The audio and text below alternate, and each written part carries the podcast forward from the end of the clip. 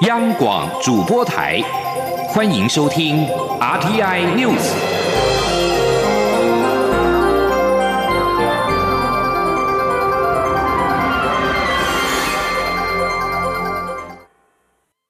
听众朋友您好，欢迎收听这节央广主播台提供给您的 RTI News，我是张顺祥。中央流行疫情指挥中心指挥官陈时中宣布，十五号新增一百八十个 COVID-19 的本土病例，疫情的热区，也就是台北市跟新北市，即起进入到三级警戒，到五月二十八号。请记者林永清的采访报道。行政院长苏贞昌十五号上午十点四十五分，率政委兼发言人罗秉成、中央流行疫情指挥中心指挥官陈时中、内政部长徐国勇与经济部长王美花紧急召开记者会。指挥官陈时中宣布，因本日新增一百八十个本土病例，在双北疫情热区的筛检阳性率更高达百分之三至百分之十，显见原先采取的疫调防堵已不足够，必须要有社区防疫的概念。因此，台北市。新北市即起正式进入三级警戒，八大场所即时暂停营业，其他行业从十五号下午四点开始到五月二十八号。陈时中说：“我们今天会有一百八十例的本土，那五例的境外，好，然后加上好看到我们整体的发生的地方，这些热区里面阳性的筛检率都偏高，好，那我们原来在阳性的筛检率大概是。”百分之零点五，那是针对哈一些风险会有症状的，而现在哈在几个热区里面，好在哈我们的新北市或是在北市万华所设的筛检站，阳性的筛检率都从百分之三。到百分之十不等。陈时中表示，全国防疫方面有几点措施，包括全国休闲娱乐场所关闭，全国宗教祭祀场所全面停止进香绕境，公庙教会等落实十连制与社交距离，以及全国中小学停止对外开放。指挥中心下午也将与各县市政府召开视讯会议，商讨防疫措施。央广记者林永清采访报道。双北疫情警戒升到第三级，其他县市则维持第二级或进入到准第三级。中央流行疫情指挥中心指挥官陈时中十五号表示，防疫强度不能够一下子做到最强，民众很快就会动尾调。万一出现防疫疲乏，疫情将会更严重。所以现在还可以维持正常的上班上课。防疫规范将会是情况滚动式检讨。请记者陈国维的报道。台湾疫情本周大爆炸，不少人都在问是不是该停班停课或停办国中会考。对此，中央流行疫情指挥中心指挥官陈时中表示，疫情变严重，很多人一紧张就会觉得相关规范要越严越好。但如果真的将疫情警戒升到第四级最高级，反而会出现防疫疲乏。陈时中说，抗疫需要时间，从其他国家的经验来看，也能发现，当民众防疫疲乏时，就会有反弹行为，后来政府就会派。出警备和军力管制，这样防疫就会失败。所以还是要维持适时及适度的防疫力道，才能达到最佳效果。不能一下子哈就把强度做到最强，那很快的你就一动没顾。好，你抗疫就是列动没顾啊，动没顾为消，就防疫的疲乏就起来了。那防疫的疲乏起来之后，那反而就会形成一个严重的情况。陈时中也提到，先前有发布一名七十多岁老翁到万华菜市场找朋友拿一包竹笋，结果确诊。他强调，这当中其实是有另外的关系存在，但是指挥中心一方面要保护各资，一方面也要彰显事实，所以有时会在说明原因时出现这种情况，还要跟国人表表达歉意。但他也说，这一波一百八十个本土病例中有确诊者是去。万华送水果这一例是真正在卖水果，所以大家也不能都朝同一个思考方向猜测，有些情况的确是真的。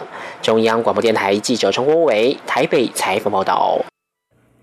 台湾新增一百八十个 COVID-19 的本土病例，双北也升为三级警戒，台中市辖内所有夜市暂停营业。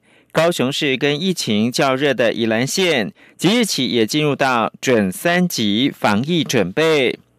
外界关心桃园、基隆为什么没有纳入到三级的警戒？指挥官陈时中表示，主要是希望划清二三级区域的界限，提醒民众避免不必要的跨区移动。前日记者林永清报道。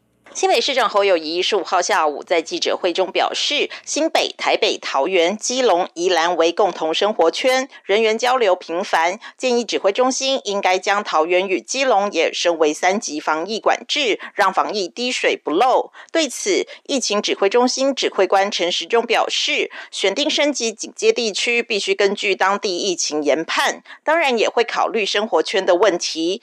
这次之所以特别将双北市单独升为三级。警戒主要是希望画出清楚界限，让第二、三级区域有所区隔，也提醒民众避免不必要的跨区移动。陈时中说：“他在特别在强调，就是说哈，在这个二三级区域，好，我们要避免哈，在二三级区域它互相的一个流动，好，互相的一个流动，好，免得就是说进到风险高的区域，自己增加人力的风险。”陈世忠在下午的记者会上也强调，除了双北地区，其他县市的医疗机构也必须开始准备。目前已请北部各医疗体系扩大开设专责病房，以应应未来可能的大量需求。至于各地方政府防疫状况，台中市目前已宣布辖内所有夜市即起暂停营业。高雄市与疫情较热的宜兰县也进入准三级防疫。宜兰县长林姿妙指出，即日起加强县内国道五号各转运站消毒，县民如非必要，不要去双北。至于外岛马祖连江县政府则公告，二十八号前所有公务到台湾出差未经专案奉准，一律暂停。央广记者林永清采访报道。双北防疫进入到第三级的警戒，蔡英文总统十五号表示，台湾有能力也有信心，请大家不必过度的恐慌，一定要保持沉着、冷静跟团结，只要互相提醒、互相的扶持，台湾一定会再次渡过难关。蔡总统在脸书发文表示，疫情严峻。拜托全体国人以及在台湾的外国人严守防疫的指引，团结守住台湾。他说，单日本土确诊案例新增一百八十例。行政院长苏贞昌跟各部会连夜讨论，他做出两点指示：第一，请苏贞昌统筹中央各个部会团结一致，在指挥中心的专业指引之下。共同面对这一波疫情的挑战，政府要用最大的防疫能量，最小干扰生活，守住这一波的疫情。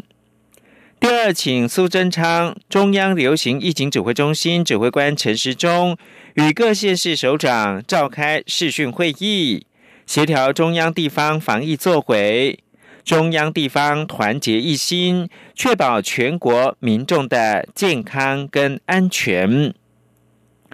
苏贞昌则表示，台湾现在虽然面临新的挑战，但口罩等医疗资源都非常的齐全，也没有停止上班上课，大型的考试还是照常。他也提醒，由于台湾股汇市的经济基本面很好。相信股民还是很有信心，并呼吁国人一同度过难关，打赢这一战。记者陈国维报道。行政院十五号上午召开记者会，宣布升级版的防疫措施。院长苏贞昌表示，现在一波未平，一波再起，尤其病毒一再变种，感染率更强，台湾也面临新的挑战。如今一天新的确诊人数就高达一百八十多人。为了要保护全体国人同胞，政府必须依《传染病防治法》等相关的法律规定，对新的状况做出更强、更大、更及时的规范。他特别要预请全体国人共同遵守，帮忙保护自己。家人、社会和国家。他指出，从近日爆量的确诊病例，根据中央流行疫情指挥中心的查验与报告，源头单一，变种病毒的基因序列相同。为了要保护高风险的地方，并防止扩散，指挥中心有许多及时应应的必要措施。但过去一年的经验，累积了相当丰富应对病毒的状况，并建立了完整的机制。苏贞昌强调，全国的医疗资源及相关的卫生设备非常齐全，物资更是经过一年的努力，现在非常充。充足。比如去年疫情刚发生时，我们一天只有一百八十八万片口罩的生产，现在一天是四千万片口罩产量。同时，我们的仓库里现在就有八亿片的口罩，相对我们相关的物资都准备非常的充足。所以，虽然面对来势汹汹的新的变种病毒等疫情挑战，但我们是用最大的防疫能量、最小的干扰生活，要对抗新的病毒。新的挑战。苏贞昌也提到，即使现在双北疫情警戒提升到第三级，也没有停止上班上课，考试还是如常。也因台湾防疫做得好，台湾的股汇市经济基本面也很好，所以希望维持如常运作，让经济冲击更小。他说，这个病毒在全世界各地造成非常大的损害冲击。台湾目前虽然有新的状况，但还在整个掌握中。希望全体国人面对疫情更加团结合作，一起对抗病毒，渡过难关，打。赢这一战。中央广播电台记者陈国伟台北采访报道。台北市 COVID-19 疫情飙高，十五号一口气增加了八十九例的本土个案，其中五十一例集中在万华区。针对防疫的措施，台北市长柯文哲有三句话叮咛台北市民。柯文哲在十五号的晚间在脸书剖图贴上了三句话。没事，给我待在家，外出戴口罩，不要在外吃东西。柯文哲并且强调防疫优先，团结一心。而新北市长侯友谊则是召开防疫的应变会议，请市民朋友配合，室内室外全戴上口罩，若非必要，不要外出。请记者林永清的采访报道。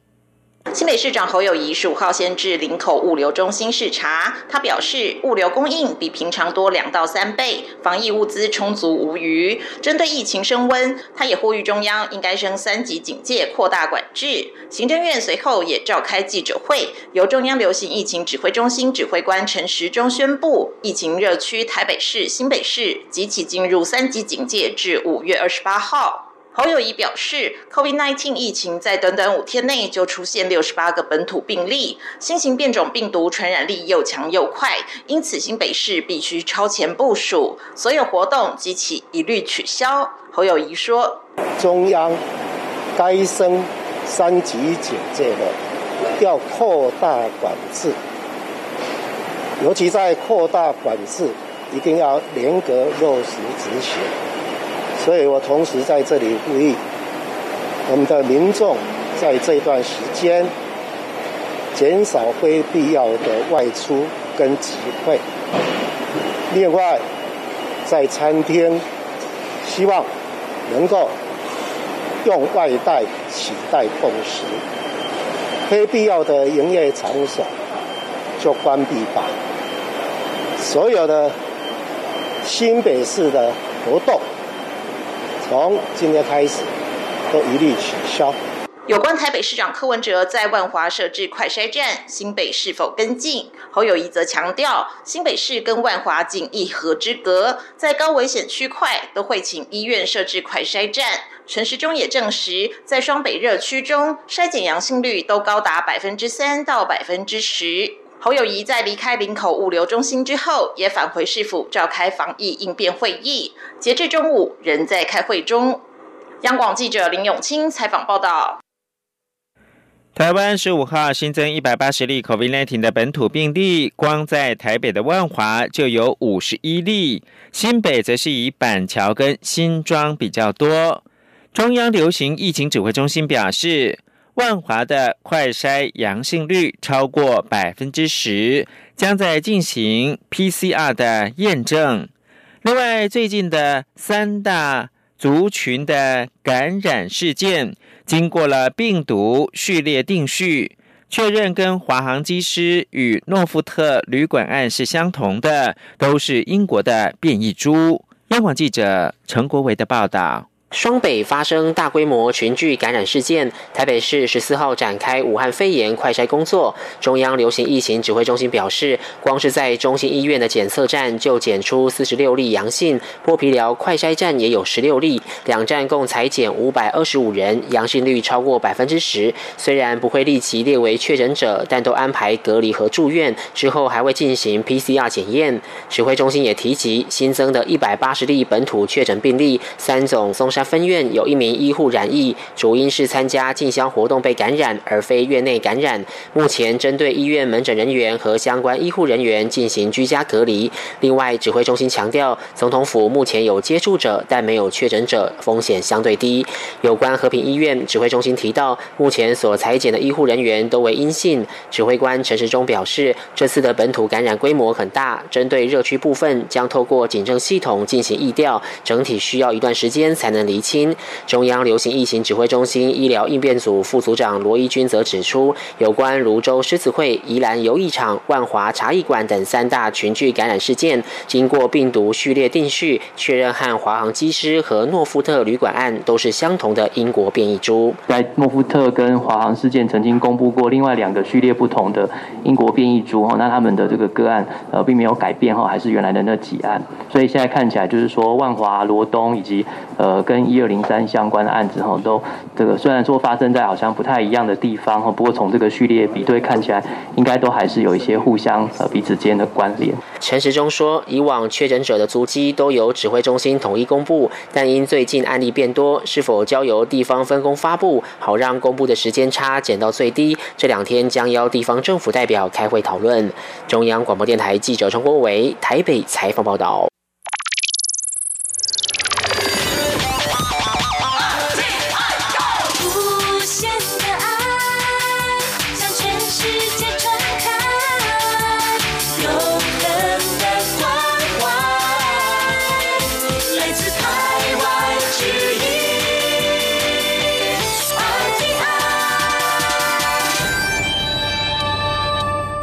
现在是台湾时间清晨的六点四十七分，又过了七秒。我是张顺祥，继续提供新闻。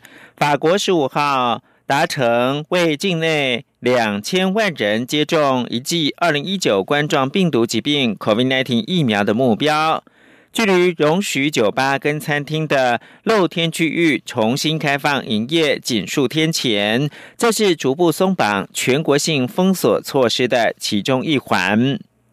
法国总统马克宏发推文宣布达成这项里程碑，相当于大约百分之三十的法国人口。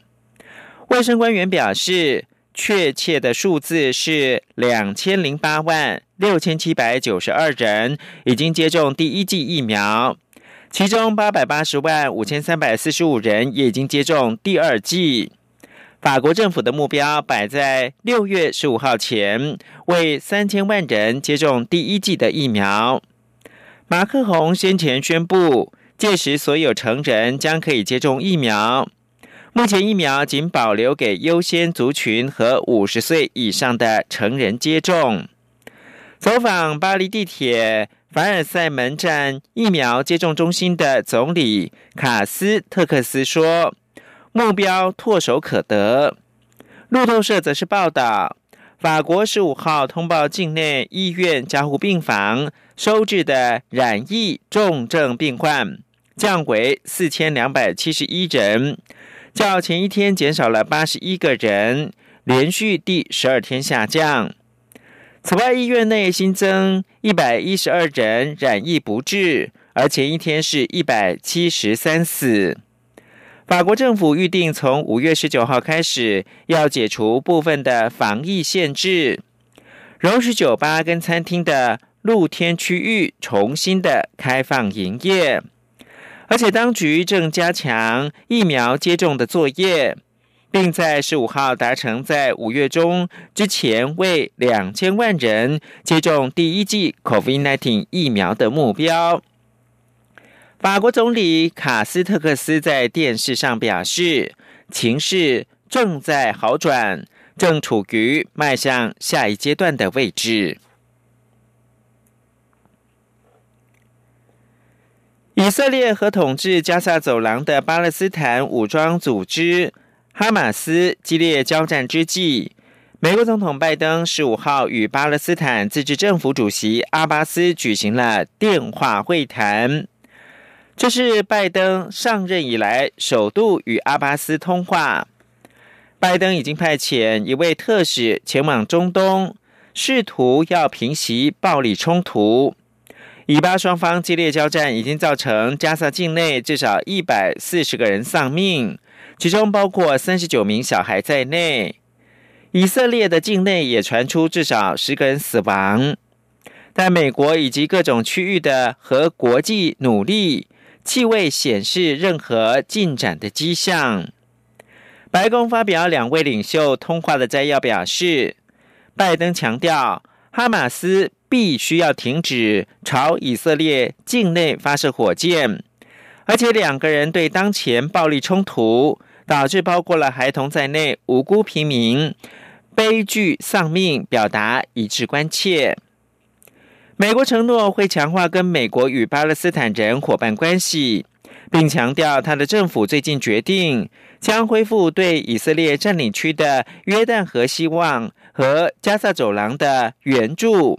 美国前总统川普在任上切断前述的美方援助。阿巴斯领导的巴勒斯坦自治政府对约旦河西岸占领区握有有限度的自治。以色列在一九七六年。中东战争期间，占领了约旦河西岸、加沙走廊以及东耶路撒冷地区，但巴勒斯坦自治政府对加萨鲜少影响力。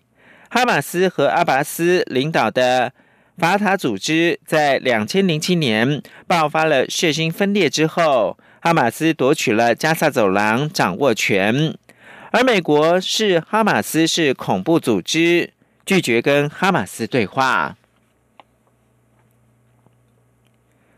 美国最大燃料管线营运业者殖民管线遭到网络攻击之后，被迫关闭其输油管线的网路。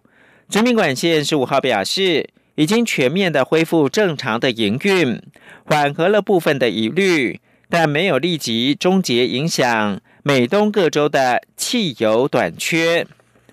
法新社报道，殖民管线公司十三号晚间宣布。停摆的管线系统已经重启运作，但也表示可能得耗费数日，供应链才能够恢复正常。全球暖化冲击到日益严重，许多地区过去几年看来已经看到更严重的旱灾、水灾跟森林大火等自然的灾害。二氧化碳的排放正是造成气候变迁的主要因素。全球许多国家已经承诺要在本世纪达成碳中和，这也让如何降低碳的排放成为各国政府当前的重要课题。请听以下专题报道：一起听世界。欢迎来到一起听世界，请听一下中央广播电台的国际专题报道。今天的国际专题，我们要为您报道的是种海草护地球。英国以保育和创新实现减碳。全球暖化问题加剧，在面临要在二零五零年前达成碳中和的目标下，将在今年十一月举行联合国气候变迁大会的英国，近来频频展现应对气候危机的雄心。希望立下良好的典范，来激发全球更多的气候行动，其中就包括种海草和测试怎么为家庭供应无碳排燃料氢气，来有效的减低碳排。英国在四月底定下了发达经济体中最具雄心的温室气体减排目标，和一九九零年的水准相较，要在二零三五年前减少温室气体碳排达百分之七十八，已成功在本世纪中达成碳综合。也就是想办法让碳排放量和减碳排量互相抵消，达到净零碳排放的效果。至于要怎么做，英国在保育和运用新技术上给出了一个创新示范。全球许多科学家正努力发明先进的碳捕捉技术，让大气中的碳排可以减少，不过，鲜少人知的是，大自然中的海草是捕捉碳排的神帮手，效率甚至是雨林的三十五倍。然而，海草正在快速消失。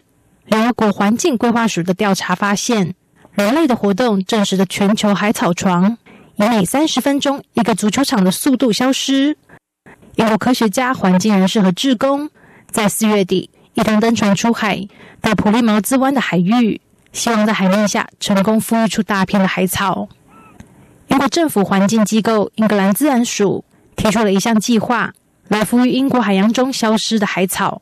在污染和人类活动干扰等等因素之下，科学家估算，英国海域百分之九十二的海草已经消失。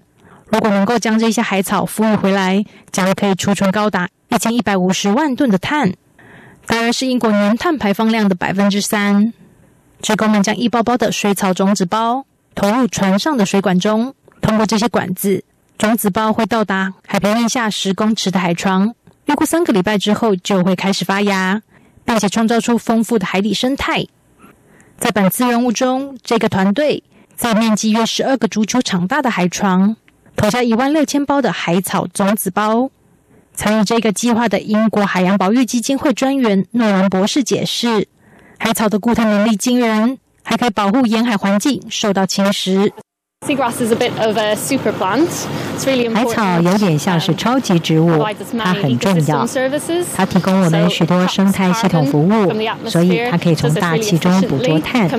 它非常的有效，比雨林在捕捉碳和沉积物上效率可以高出三十五倍。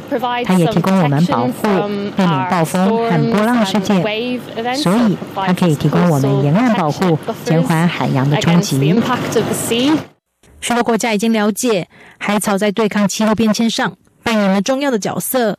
根据联合国，已经至少有十个国家把海草纳入他们的气候行动当中。此外，英国制造碳排的一大来源就是家庭，这也让英国政府积极思考，如果可以有效降低家庭碳排，更有助于实现减碳目标。在英国西北的坎布里亚郡，这里的建筑看起来跟英国常见的民宅没有什么两样。事实上，这是英国国家电网测试以氢气取代天然气供家庭使用的地方。英国百分之八十五的家庭都连上英国国家电网，用赖它提供的天然气来煮饭和供应暖气。尽管天然气被视为比较干净的能源，不过仍然是化石燃料。现在，英国希望用现有的基础设施结合新科技，好在不久的未来。利用现有这些已经建造五十年以上的国家电网管线，把燃烧后只会排放水蒸气的氢气送到各个家庭使用。英国国家电力网的工作人员哈伍德说：“光是英国家庭供暖所产生的碳排，就占了全国总碳排的三成。这是未来减碳的一大重点，而且借由现有的管线就可以协助达成。”我们可以重新利用这个数十亿英镑的基础建设，把氢气带到每个人的家中。目前，英国百分之三十的碳排是来自家庭供暖，因此这是我们可以取得的重大成效。不过，这个测试基地使用的氢气在生产和运送的过程中，还是会产生碳足迹，因此被称作灰色氢气，而不是生产过程中不牵涉温室气体排放的绿色氢气。运用氢气还是一项新领域，在未来是否能够有足够的绿色氢气可以使用，目前还是未知数。不过，英国政府正踏出第一步，让每个家庭在技术成熟的时候有氢气可以使用。要在这个世纪中成功达成碳综合，现在就要加紧实际行动。英国借着保育和创新双管齐下，给出了一个示范。英文编译：周远涵报道。